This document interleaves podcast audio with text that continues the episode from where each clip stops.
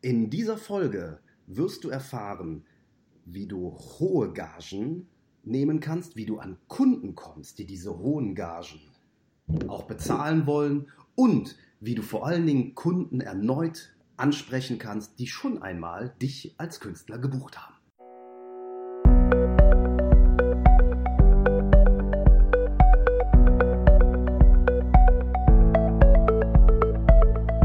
Willst du mehr Erfolg als Zauberkünstler haben? Bessere Shows? Mehr Buchungen? Höhere Gagen? Dann ist der Trickverrat Podcast genau das Richtige für dich. Albin Zinecker und Ingo Brehm von den Zaubertricksern verraten dir hier jede Menge Tipps und Tricks, wie du deine Zauberei erfolgreicher machst. Du findest uns im Internet unter www.trickverrat.de. Hallo und herzlich willkommen zu einer neuen Folge im Trickverrat Podcast. Hier ist der Ingo von den Zaubertricksern und ich habe heute einen ganz besonderen Interviewgast für euch. Er ist Jongleur. Er lebt in Kalifornien und sein Name ist Barry Friedman. Er ist ähm, bekannt unter dem Namen Raspini Brothers, was viele von euch wahrscheinlich nicht kennen werden. Äh, ich kannte vorher dieses Duo auch nicht, aber er gehört zu einem der bekanntesten Jongleur-Duos in Amerika und arbeitet dort fast ausschließlich für Top-Kunden. Was er zu sagen hat, ist ganz schön spannend.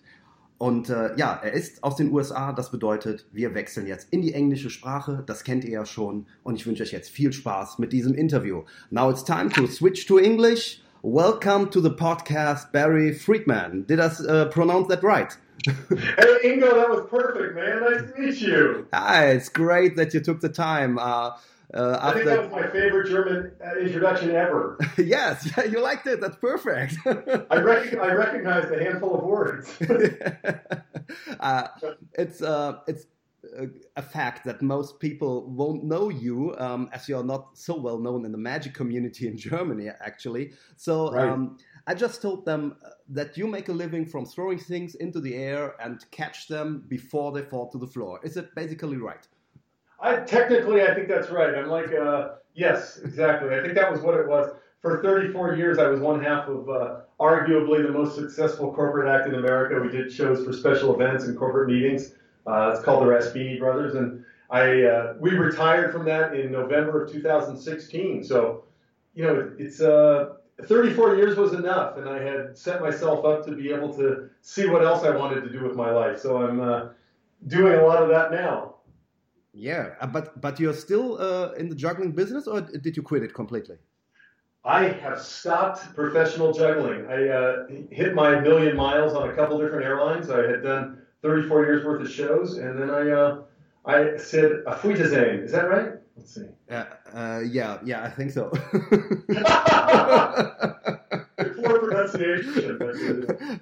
Uh, Wiedersehen is quite okay. okay, and now uh, you you make a living from coaching and um, uh, teaching other performers uh, how to get into the market, how to establish themselves as a professional performer, um, get higher fees, and make a living from what they love to do. Is that uh, correct? Yeah, well, that's one. That's a part, certainly a part of what I do. I do a program called Showbiz Blueprint once a year, and it's a ten-week group coaching course Besides that, I do some uh, creative work for clients outside of the entertainment world. You know, as entertainers, and this goes for every magician listening to this, as entertainers, we are remarkable superheroes among uh, among, among the mortals of the world, the muggles, as they're called in Harry Potter. Yeah. You know, we are superheroes. So really, when I stopped doing that, I was able to take kind of what I did for clients over the years, which is make things more fun, more engaging, more attractive, uh, more appealing, uh, and applied everything I did as a juggler to a lot of clients I'm working for now that are just in other businesses. So the world has opened up. I've uh, really enjoyed it. I've more than replaced my income, and I'm not on airplanes anymore. So, and yes, once a year I do work extensively with entertainers in a 10-week group coaching program to, uh, you know, take them from where they're at to where they want to be. Because really very few of us ever got into this business to run a business. We got into it because of something we loved.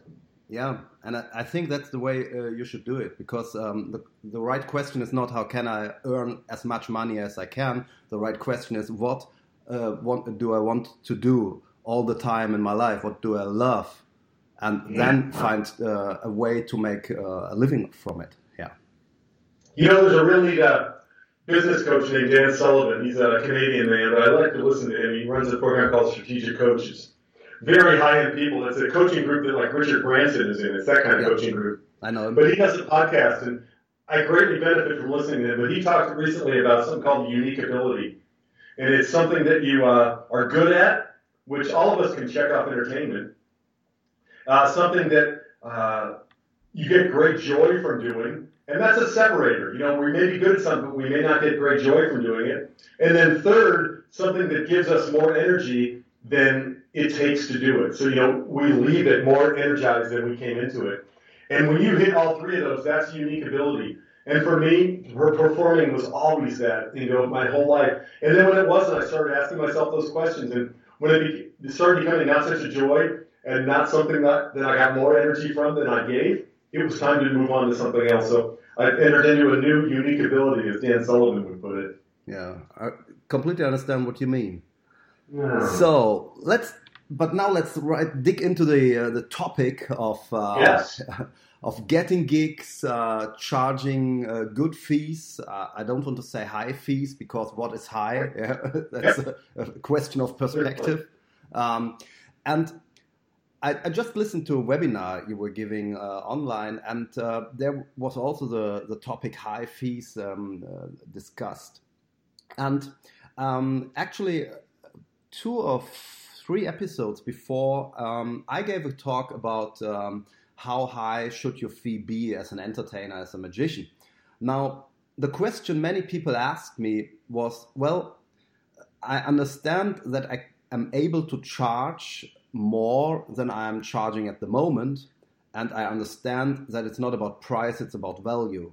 But what I don't understand is how can I find or, or get access to clients that are able to pay me, that have the budget for a higher fee, whatever that may be. Uh, if we're right. talking about 3,000, 5,000, or even only 1,000 or 500, it depends from where you're coming. Yeah. Yes, exactly. Yeah. So you know what, what you what you point out is one person's high fee is another person's uh, low fee. So we really have to be independent about this. It's, and I'm going to talk about fees and the thing you're referring to, the webinars right now. I have no problem with someone who wants to do a birthday party uh, for, you know, I don't know what the prices are in Germany, but say it's, you know, just for easy math, 100 euro. Uh, make sure that you're basing that price that you charge on something that's meaningful to you. Does it excite you? Does it motivate you? Does it get you the kind of clients you really want to get? If it's getting you terrible clients that are pain in the butt, the best filter you have for that is changing your pricing. There are always clients waiting for you at the next price, and they will never tell you to go there. They will never say, hey, it's time for you to move up. That's all your decision. So if you're working for clients, and I'm just going to keep this simple, for 100 euro right now, and you want to be moving to 500, there are 500, 500 euro clients waiting for you, guaranteed. Yeah. Uh, and they're not going to call on you while you're charging 100. So it's a bit of a leap of faith. One of the men on the webinar we just had uh, talk, talked about that leap of faith, and he likened it to jumping out of an airplane. He's a, a very accomplished skydiver. But he talked about, you know, when you're, it's all fear based. When you're in the plane, it's like, oh my gosh, this is going to scare me. It's going to be dangerous. It's going to be too fast. The freedom happened the second he jumped out of the plane. And now the freedom happens when you decide, I no longer want to work for these clients for 100 euro. I want to work for 500 dollar, 500 euro clients. Uh, that's the jump out of the plane. And within that, you're going to lose some clients, and you're going to be introduced. You're going to start being able to be heard from heard about by clients who would never look for the 100 euro client, are only looking for the 500. So we can go into, and I'm happy to go into really how you get access because I know that's what you want to talk about yes, um, because that still sounds to me like uh, just do it. Uh, and I think it's not just about raising your fee. Otherwise, everybody could say from now on, I charge 5,000 or even 10,000 euros. Yeah. And you could say that. you could say that. It might not be the best business idea. There are some other things that you'll want to line up. You know, you'll want to make sure your that your image represents you as a, a 5,000 or 10,000 euro act. You want to make sure you're uh, you know, your, uh, your pricing, your website, your photographs, everything you have, kind of your image, your brand. You want to make sure it aligns with that. You can't just still show up, you know, looking messy or bad, bad climate fit and say, now I'm a 5,000 euro act. It's not going to work that way. But if you know for sure that you have what it takes to satisfy a market at a special event, I'll just say that. Let's let's take a special event, and there's two ways to lose that event. You go, you can lose them by charging too much or charging too little. Both are just as effective at losing the client. You have to charge. You have to if you if they're looking at spending 5,000 euro on entertainment, you come in and you're a 500 euro act, they're not going to trust you with your people. So yes. one thing is congruency. You have to be congruent with what that market supports. Now, just the same way when someone goes shopping for a car, you know, we'll. uh, they'll be looking for a BMW or something. They're not going to look for you know what the newest uh, Volkswagen is or the newest uh, Ford. They're just not looking at those cars. So you have to be a car that's in line with what they're used to buying. There are, I guarantee you, special events happening all over Germany, all over Switzerland, all over every European country because I've been to many of them that are looking for BMW acts. Uh, they are hiring BMW acts. Your job is to get access to them, and that's one of the things I know you want to talk about. So let's let's dive into that. Uh, research. You have a tool at your disposal right now called the internet, which allows you to jump online and see what companies like BMW, what companies like Bosch are doing. Um, you know, name your other great German companies that are all over the place. Uh, yeah, Telekom, uh, Deutsche Post, um, DHL, whatever. Right. And what's this huge bank? I did a show once in, in, in Germany for a big bank, and I probably remember the initials. I think it was two letters or something. Um, maybe Deutsche Bank, the German bank. Uh, ah, maybe, yeah, yeah. Maybe they just used the letters, I think, or maybe I did because I couldn't pronounce it properly. Um, but so I did a show for them, but there's always people looking in that market. So, you know, one of the easiest ways to do this is to find those companies Use your internet, your Google to find out what they're actually doing. Are they having VIP events? Are they having sales events? Are they having conferences? Um, we don't have a screen share right now, but one thing I would tell you guys to do is to jump on, type in BMW uh, 2018 annual meeting, annual conference, sales meeting, you know, any of these words into Google, and then look at the images. You'll switch over to the images tab and then you'll be able to actually see here's a little header for a website that they're having, they're talking about their events. Great. We're going to do this. You can do this with a dozen in one day, I guarantee you. A dozen in, in an hour, two hours. I'll be realistic. You can with a dozen of those in two hours. Uh, no problem. Six an hour, 10 minutes each one. Find out an event they're having. Uh, look at a way that your act, if you're a magician, could you uh, make one of their cards appear? Could you find out their biggest issues and do a trick that involves making those problems disappear? Could you find their competitor and do a trick that shows their competitor either in a poor light or a humorous light or a funny light?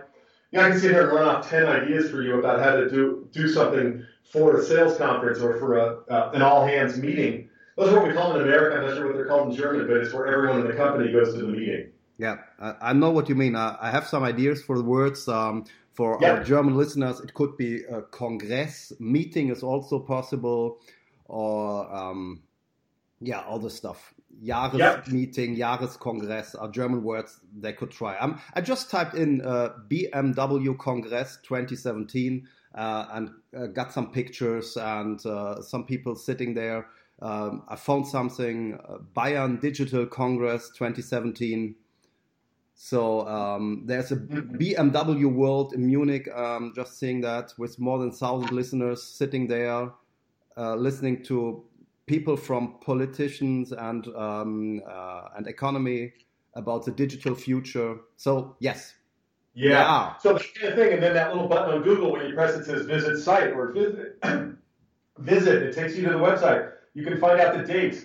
If you look at the 2017, like Ingo did, you can look at their agenda from 2017 and see did that was it a three-day conference? Did they have a general session? That's what I call it in America, where everybody at the conference is at one meeting. And then did they go out into breakout meetings where they were, you know, three or four different tracks that they took, one being sales, one being manufacturing, one being marketing, one being customer service, you know, that they go out to during the day so the group will break up. And then is there an awards dinner at, on the last night? Is there a trade show? There's usually a whole bunch of common things associated with uh, with uh, a conference like that, with a meeting.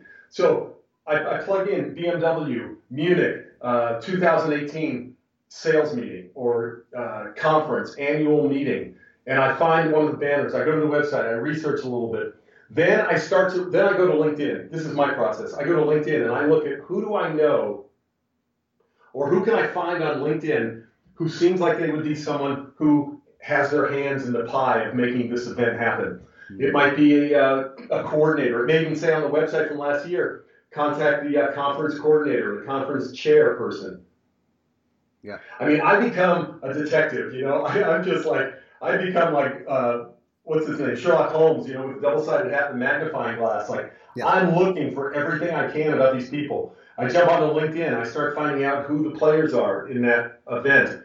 I'll type in the name of the conference. I'll type in the name of the company. I'll type in uh, works for BMW. And I'll start looking, and then I'll, I'll connect dots. So this is still about 10 minutes. I can do one of these in 10 minutes.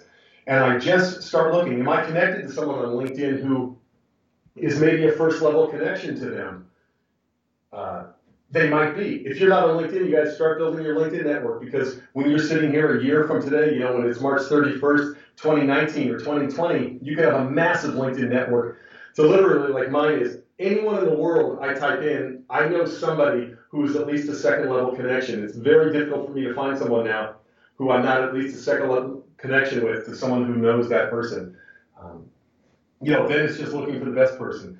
So then let's assume we've done that work and we find somebody. What you don't do is go to that person and say, hey, I'm a magician, I want to perform at your event. No, that's where so many people will go wrong. What you want to do is go in with your hand. I'll say this in English, you can translate it into German. You can you want to go in with your hands full of ideas, not with your hands open asking. So you want to go in with your hands full, not empty. Yes, um, I understand. It's not just uh, for saying, "Hey, uh, what can I do for you?" But uh, but you propose um, exactly. some ideas what they what you could do for them, and uh, you communicate uh, directly the benefit what they have, yeah. What will make their um, conference or whatever better when they um, book your service.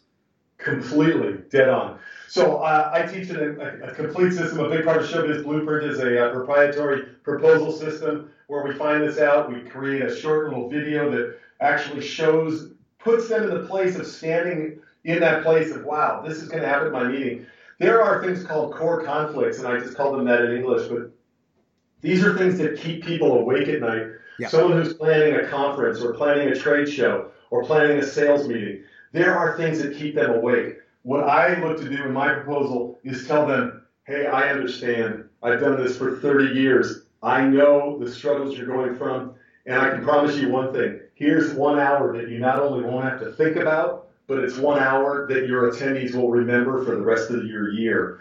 And I approach it from that place. So I will give them ideas for that meeting. I'll find out, you know, with a quick Google search, what's happening in the BMW industry this year. Do they have some new release? Have they uh, had some new invention? And I'll find a way to work that into something that I want to tell them is coming. Uh, so become that detective. Don't ever expect that these events are going to come to you. Don't expect that they're going to say, we have a budget for this. This is literally you catching them so off guard, hopefully through some sort of an introduction, but I booked them even without introductions. If you have an introduction, your door, your foot is mostly in the door. If you don't, you just have to really make the proposal that much better. But to get in front of people and offer them a relief for one hour of this conference that they're staying up at night looking about, back it up with some great testimonials of people you've already done this for, some great photos that show you in that kind of situation. Hopefully, maybe even a video that shows you uh, doing something like that. You know, you don't have to have great video. I just got a video from a member who joined Showbiz Blueprint for 2018. He, he was showing me what he uses for a video. It's literally, I think it was about 60 seconds of him immersed in the culture with still photos, very little video, mm-hmm. but still photos that were moving across the screen, great testimonials inserted, don't ever feel like you're stuck with where you're at. You can always create something that shows you at the next level where you want to be. It's your job when you get that gig, though. I tell you, it's your job when you get that gig to deliver, though. You will never fool, you may not fool someone the first time, and you will certainly never fool them the second time. So don't propose something that's so, because we have the technology now in our world to make a proposal that makes it look like, you know, we're on stage with uh, Bruce Springsteen doing, you know, doing a solo, and you get there, and you're just a lousy guitar player. That's not going to work. Um, so you know, make sure you're not uh, over promoting yourself, but do the work to get access. You have everything you need right now with the internet, with LinkedIn, and with Google to connect with someone, and then to uh, you know do some form of a proposal. Like I, I just reiterate, I spent about four weeks of Showbiz Blueprint literally talking about every single trigger in that proposal, what it needs to have. It needs to have authority, it needs to have social proof, it needs to have reciprocity. So when I'm giving you something, it's almost like a feeling that you have to give something back to me. Uh, there's there's social proof, there's uh, testimonial, and we release all these things at a perfect time in an introduction to make people feel confident. So tell me where we're at. Am I losing people? Do you want more of anything? Where where do you feel like we're at? Uh, that I think uh, th- that is a lot food for thought uh, now for, for most people. Um, maybe um, let me do some comments about it. Um, mm-hmm. Uh, just just to to bring it into uh, the correct light for uh, people here in Europe. Um, first of all, um, I want to say that it's very important um, that if you try to apply this uh, to your own business, um, don't uh, be confused about the uh, maybe American way of advertising. Um, uh, it, it, works a little bit different here in Europe. It's not that pushy, mostly, but that is not what Barry uh, was going to say here. Um, what he's going to say is that you do a good homework, that you take a, a good look what the problem of somebody is who is um, uh, organizing the event you like to work at, and then make a really good presentation if it's a video or yes. a pdf or maybe yourself what is very difficult there for most people is to uh, to do this initial call um, and how to approach um, yeah. the the potential um, uh, decider and i think um, this is also a, a question of mindset because you already do not have the job. So you got nothing to lose. Right on, man. And if you ask me, how often should I call him again and try it again? The question is very easy. As long as you got the job. my gosh, that's so good. You know, it's funny. I, I, lead this group of entrepreneurs. We do this thing called a money challenge uh, twice a year. It's, it lasts for 90 days. We pick an amount of money we want to make in 90 days and then we commit without exception to proposing three times that amount. So if you wanted to earn 50,000 euro in 90 days, you would commit to proposing 150,000, and you never, never let the people in this group stop with silence. We always go until we get either a yes or a no. And if we get a no, we don't turn it off. We go into how else can I support this client? Maybe I wasn't right. Maybe I can get them someone who can take the place. Um, maybe I can continue to serve them with ideas this business, this time in this economy, and I don't care where you are, I must have at least 20 European alumni of Showbiz Blueprint. And what I've heard you say that it's different here in Europe, they always come in with. And when they're booking gigs, when they're uh, using these techniques in Europe, they go, man, it was in my brain that it was different. The, the truth is, and this is sad because I'm not very proud of the state of America right now, but as goes America, so goes a lot of the world. And for you to show up doing marketing in a, in a uh, I don't even want to use the word aggressive, but in a more proactive way, in a way where you're wearing your big boy pants. You know, you're like, yeah. this is what I do for my clients. I'm not apologetic about it. This is what I do for my clients. Um, that is, uh, you can be a leader doing that because not everybody is doing it over there, and it has to be authentic. You can't force it onto yourself. You know, you have to find within yourself how confident are you in what you're offering, and can you just do it in a way that is unapologetically firm? Yeah, and and you have to stand that there will be people uh, who criticize you for what you're doing, but oh, uh, yeah. that's you. Have, that's it. You you have to stand it, and uh, your your success will be uh, what they will calm down and uh, or, or uh, turn them down. Absolutely. You know, there's a juggler in, uh, the, from the Netherlands named Niels Duinker. Wonderful yes. guy. I know uh, some of your listeners know him. He has uh, been studying with me for probably six or seven years. He's, uh, oh, maybe more, maybe 2009. Yeah. But uh, he has adopted every single thing I've ever told him. And he's, you know, now working uh, four, five, six months a year in America. He's on the best cruise ships in the world, doing corporate dates on TV. He's written two books. Yeah, pretty amazing dude, but there was some resistance that we don't do that stuff that way in Europe anymore. And I said, you know, just I said you got to try these things. You got to reach out. And don't ever be afraid. I tell you, Ingo pointed out a second ago that there will be some people that you'll repel. Wonderful. And I promise you, you guys, I promise you, they were never your clients to begin with. Yes. So don't, don't go to bat. Uh, another person, an author I like listening to, he says, don't ever go to bat for your limitations. You know, don't don't stand up for like I can't do this because because honestly, if you can't do something, it's because you've decided you can't do it. Once you start doing something, and it feels natural, you have some success at it, you go, man, that was available for me the whole time. If I believed my uh, the, my early beliefs, you know, life wasn't very good at the beginning of my life. It was actually terrible. But you know, I just always saw this place, and I just kept pushing and trying things. And I became so unattached to somebody saying no to me. It, it's it's laughable now. I go, oh, perfect. We're not for each other. Yeah. Yeah, the good thing is there's uh, you know, 7.4 other billion people out there. So yeah, right. Yeah, we could talk a lot about that more. Uh, also about mindset and uh, what uh, who you should follow and who you should listen to. And uh, but let's let's stay a little bit more in the uh, in the client and acquiring new client um, topic. We we have been talking about how to to get into interesting new events and how to sell to new clients who never heard of you, but there's also a way, I know that uh, from uh, uh, your talks you, you, did in the past, and I listened to them uh, very, very uh, closely. Um, mm-hmm. You like to talk about very often that it's um, try to sell again to clients you already worked for. So repeat clients. yeah, there's, there's a couple things that happen when you're at a gig. Number one, you want to blow that audience that is there away. You want to just uh, make it so they can't even believe they're lucky enough to be in the audience. And I have always trusted uh, members from Showbiz Blueprint to do that. You know, like come to my program ready for the markets that you're going to talk to, but you know, I'll help you with the business part of it. But when you're performing, blow those people away, and also be thinking about. I'm really doing a commercial message right now. Like there's these things called associations, and I imagine they have some version for that in Germany. Yeah. But an association is like a group of doctors. They don't all work for one hospital, but they may all be like uh, children's physicians or they may be dentists. So they'll have an association of dentists. Yeah.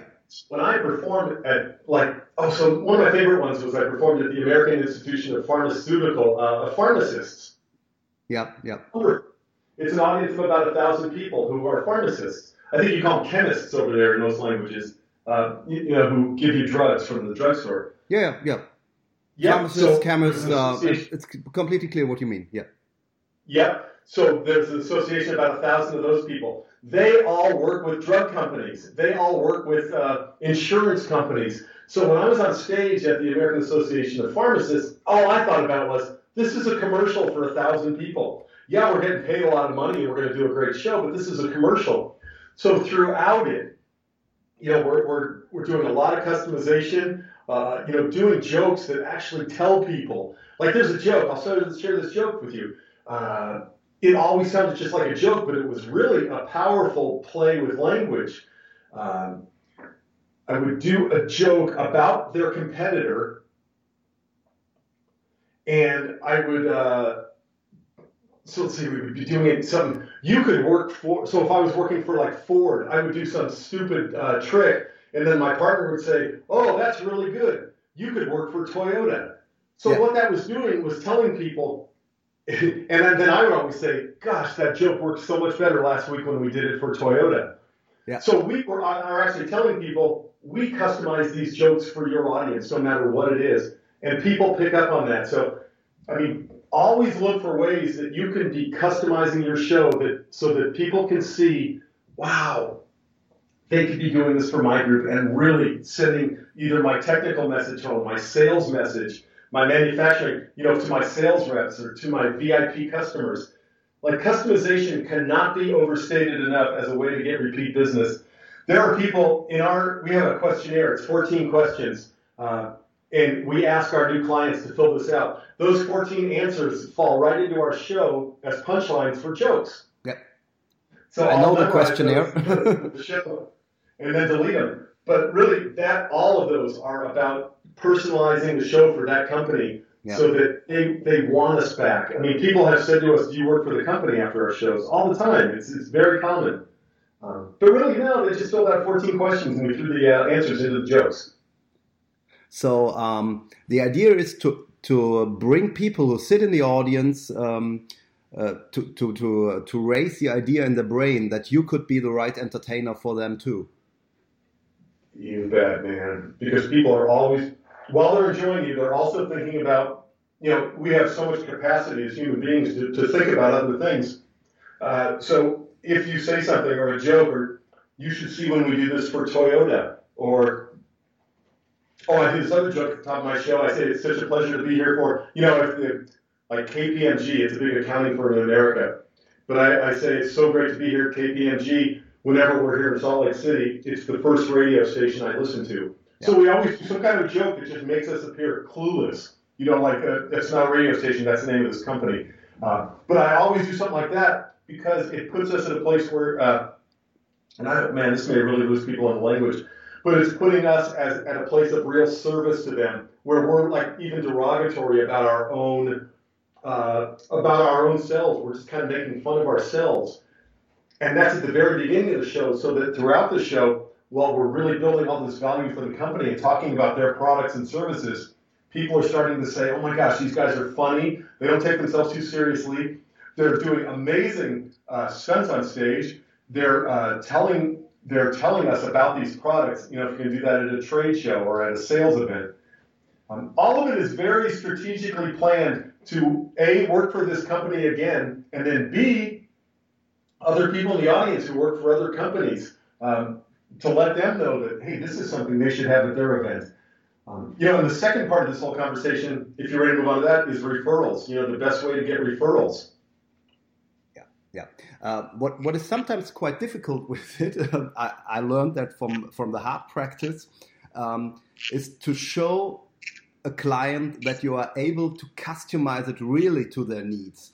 Um, I, I, can give you a, a good example. Um, we work a lot with stage illusions, and uh, we also offer to make a VIP or some other special person, um, like an MC, appear uh, at the event um, mm-hmm. as a special customized uh, illusion. So um, I showed this several times already to, to different clients and said, look, uh, we can also make your VIP appear. Here's a video where we made uh, this prominent person appear. And they t- took a look at it, and you won't believe that. But then they answered, This is really great, but sadly, we didn't hire him. Yeah. Yeah. And so I said, Well, it works with everybody. There's two words that were missing from that pitch that you did to them. And I'll tell you what those two words are, and you can translate them into German. Those two words are so that. So, so that? So that. So you would say we could make your VIP appear so that your attendees know that this meeting is going to be unlike anything they've ever been at, and so that your speaker, your MC, your your uh, president is going to come out and just be loved by the audience because he was part of some trick. So that yeah, three yeah. days, so that the next three days of your conference, no one's going to know when the next surprise is coming. So that they're listening and engaging and staying off their cell phones so that they are picking up everything that the speakers are teaching them so that they do everything it takes to be at this VIP meeting again next year. Yeah. So do you hear how I build the uh, the value into that? Yeah, the, the German um, uh, translation would be so das. And uh, I, I, completely understand what you mean, but um, what what I was trying to say was that uh, the client wasn't able to um, uh, tra to transfer in his mind the or, or to switch in his mind the video where he saw a particular prominent person, a celebrity in this case, yeah. um, to his own celebrity. You know, he just saw the video with this special celebrity, and in his mind, this illusion only works with this one celebrity. He was not able to understand, and I had this several times. I really have to say, this does not only work with that celebrity, it also works with your celebrity. I never thought that people are so uh, uh, are thinking like that, but they do.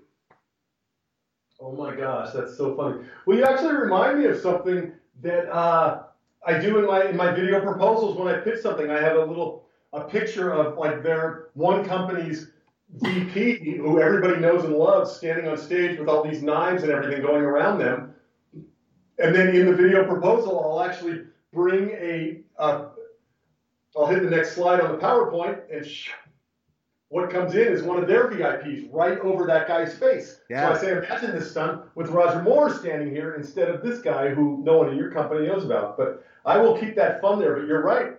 Yeah, uh, but that's, that's a cool idea to, to visualize it absolutely clearly to everybody that it works with everybody and not only with that special celebrity, especially uh, if the celebrity is very well known. Um, we Oh. worked we worked with Vladimir Klitschko um, in the past, uh, and everybody knows him. So um, it's it's very difficult. You, you you can show the photo with him, which is great for uh, social proof, but um, it's very difficult to, to bring this to a client uh, presentation because they say, "Oh well, uh, Vladimir Klitschko is a little bit too high, too expensive for us," and so it's Right. better to leave him away in a presentation. So again, you use your Google or LinkedIn to grab a face of their VIP, of their president, their CEO, Yes. their uh, you know whoever's a big person in their company, and slip it right over that face because it's true. Clients will, you know, I was talking about this on the webinar you were uh, you were attending. People will not connect dots. It's so much easier just to hit the back button or say this won't work for us. Like your client said, we can't imagine that. And that, you know, sadly, that was your shortcoming, and you won't make that mistake again. I know. I can hear it in your voice. You put their VIP space over it, and you show them this is what works. And then always do that so that man, just always take it because they won't even connect dots. Why would we do this? It's your job. Yeah. In this economy we're in, you guys, it is not. It, it, it's a supply and demand. It's kind of out of control. So we have to stand out above anyone else who's doing what we do. We have to answer every question. We have to answer the core conflicts. We have to literally walk a prospect through not only what's going to happen, but why it's going to happen and what is going to be the outcome for them. And that's uh, that is when you're getting inside their head and not expecting them like you were expecting your clients to connect the dots that if you did it around this famous guy, you can do it on theirs. You can see just in that example how uncreative these muggle, these normal people are. yes, They couldn't even picture it with their own dude who they see every day. It's so sad. yeah, it is definitely.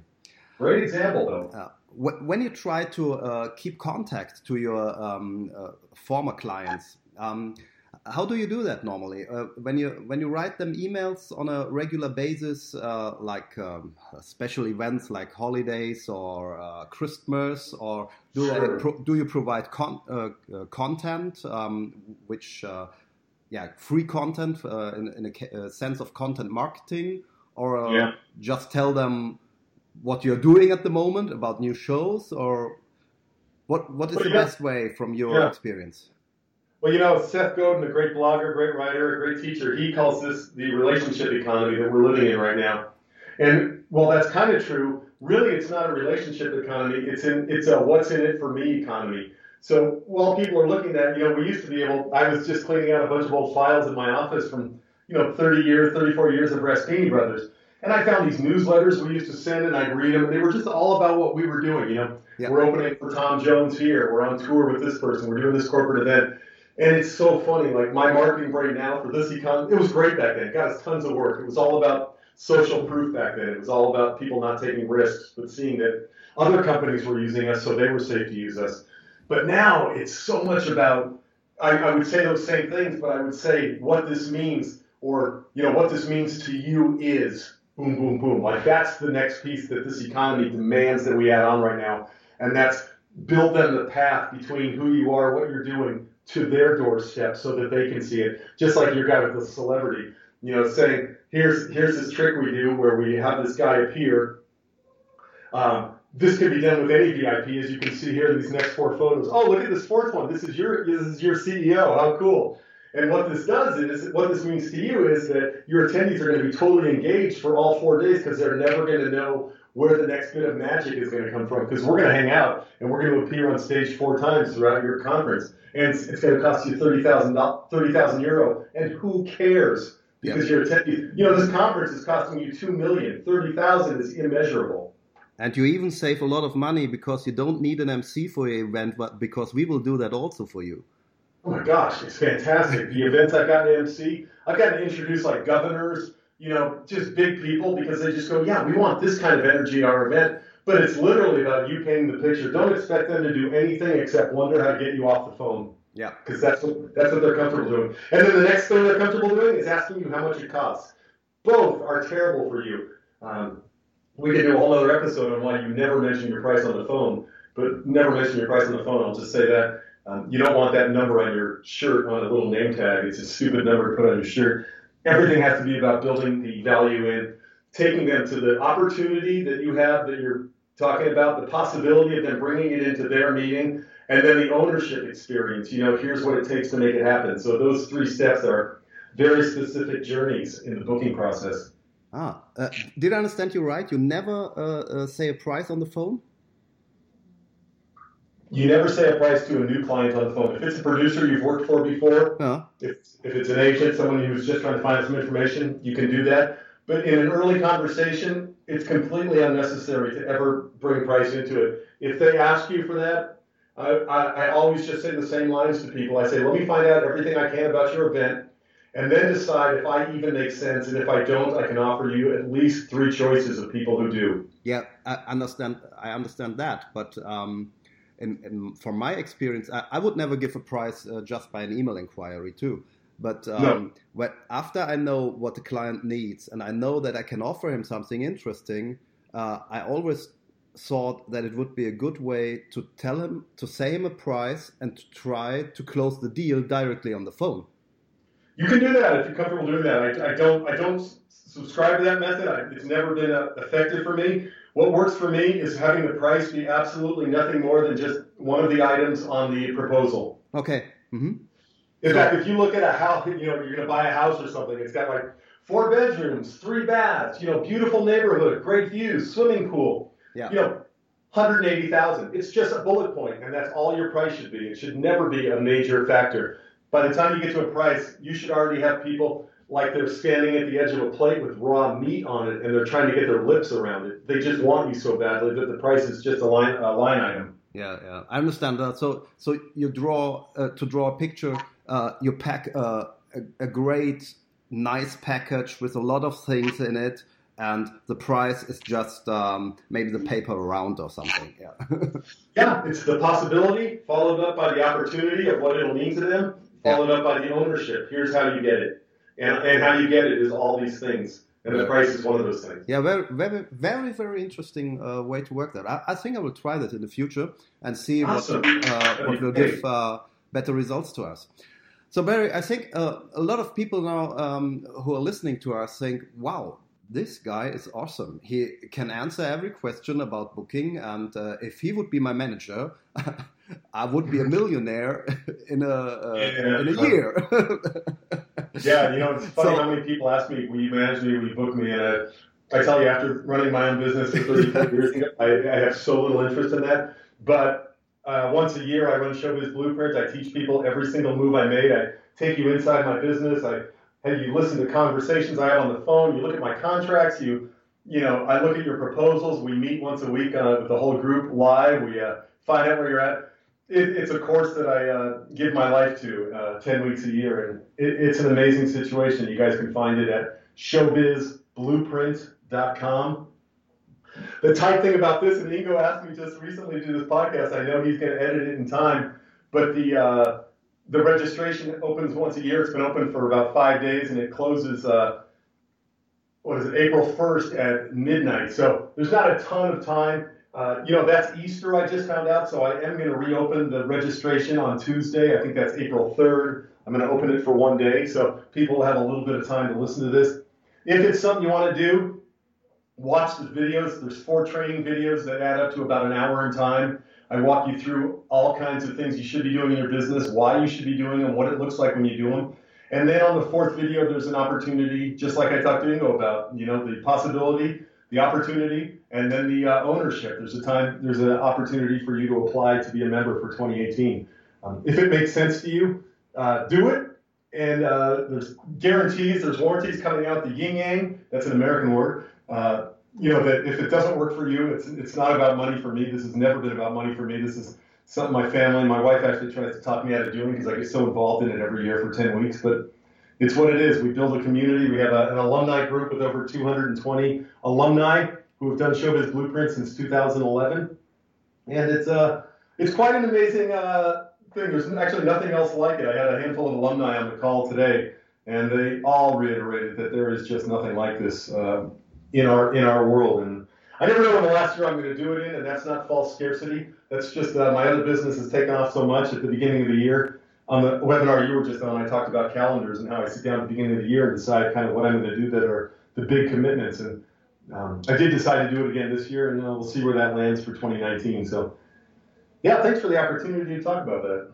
Yeah, and I think uh, for you guys out there, you should really check out um, the website of Showbiz Blueprint. Um, as Barry said, um, registration is open until Tuesday. You will see it's not a $99 um, program. it is not. it's uh, if you see it the very first time, you will think, oh, oh, or something like that. But um, I can assure you, um, if you think about it a bit more, you will see that it's not about price. It's about really about the value. By the way, this is something you will learn there. Uh, to separate the price from the value when you talk to a client, but uh, um, it's you have to ask yourself: Is it really is it the, the investment um, uh, worth? And I think these, uh, let's take a look, 45 minutes we're talking now, uh, will give you quite a good idea what you can expect when you invest in this program. And um, I would be interested uh, to hear from you also uh, which kind of um, uh, yeah experience you made. I can tell yeah. you, I, I, took part in a program Barry um, laid out many, many years ago, which is not available anymore and uh, I uh, had so, took so many out of uh, so many things out of it, and it were worth much more than I pay, paid for it. I can promise that for you. So, oh, it's touching. Thank you. um, check it out, and even if it's not for this year, I hope that Barry will lay out the program next year again. uh, the podcast yeah, will stay online in the next year also. So I don't know when you hear uh, this year. I know from some guys who are uh, behind for 20 episodes. yeah, that's right, exactly. But um, you hear it in time for 2020. Yeah, whatever. So um, check this out. Barry, good. Thank you, very much for taking the time. Yeah, um, I would you. say at this late night, but it's not your late night. It's my late night. It's half past 12 a.m. now. And you were a trooper. You were a hero to do this. Thank you. the, the podcast, um, this interview will go online in, uh, yeah, six and a half hours. So I, I, will now go into editing it and uh, put it online directly. And um, yes, I'm looking forward to your comments, uh, guys out there, and um, also maybe some English or American listeners who heard the first time in the podcast. Check out the other episodes with Max Maven, Bob Fitch, or Scott Alexander, and other great guys. Wow, that's good company to be in for the English episodes. Thank you. Definitely. Barry, thank you very much, and uh, goodbye to California. Thank you so much, Ingo. Appreciate it. Take care, everyone. Bye bye. Und schon sind wir wieder am Ende der heutigen Folge angekommen und wir hoffen sehr, dass es dir gefallen hat. Wir als Künstler freuen uns natürlich besonders über deinen Applaus. Aber da wir deinen Applaus hier auf dem Podcast leider nicht hören können, kannst du uns applaudieren, indem du uns eine 5-Sterne-Bewertung bei iTunes gibst. So hilfst du, diesen Podcast noch vielen weiteren Zauberern zugänglich zu machen. Das klappt nur mit einer 5-Sterne-Bewertung so richtig gut. Vielleicht möchtest du uns ja sogar eine Standing Ovation geben dann wäre es klasse, wenn du eine Rezension schreibst oder auf unserem Blog oder unserer Facebook-Seite einen Kommentar hinterlässt. Welche Themen interessieren dich? Worüber sollen wir sprechen? Teil uns einfach deine Wünsche mit und mach den Trickverrat-Podcast zu deiner persönlichen Erfolgstrickkiste. Besuch uns im Internet unter www.trickverrat.de. Bis zum nächsten Mal, deine Zaubertrickser.